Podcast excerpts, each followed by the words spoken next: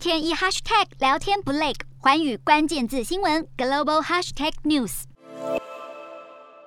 中国五星旗在所罗门群岛升起。所罗门群岛二零一九年和台湾断交，转向中国建交，双方自此越走越近。现在所罗门群岛还要与中国签署安全协议，包括允许中国在所罗门群岛进行安全和海军部署，引发澳洲和纽西兰强烈担忧。所罗门群岛人口不到一百万，位于南太平洋，宛如澳洲和纽西兰的后院。澳洲就警告，这项安全协议可能会让中国在所罗门建立军事基地，形同让中国的黑手伸向南太平洋，进而冲击区域安全。中国则是立刻反驳，要各方别过度解读。美国和澳洲长期以来一直忧心中国在南太平洋有可能会建立海军基地。澳洲智库专家则认为，这并非单纯的经济合作，而是反映出所罗门群岛和中国之间的安全合作关系迅速提升，以及中国对这个地区具有战略野心。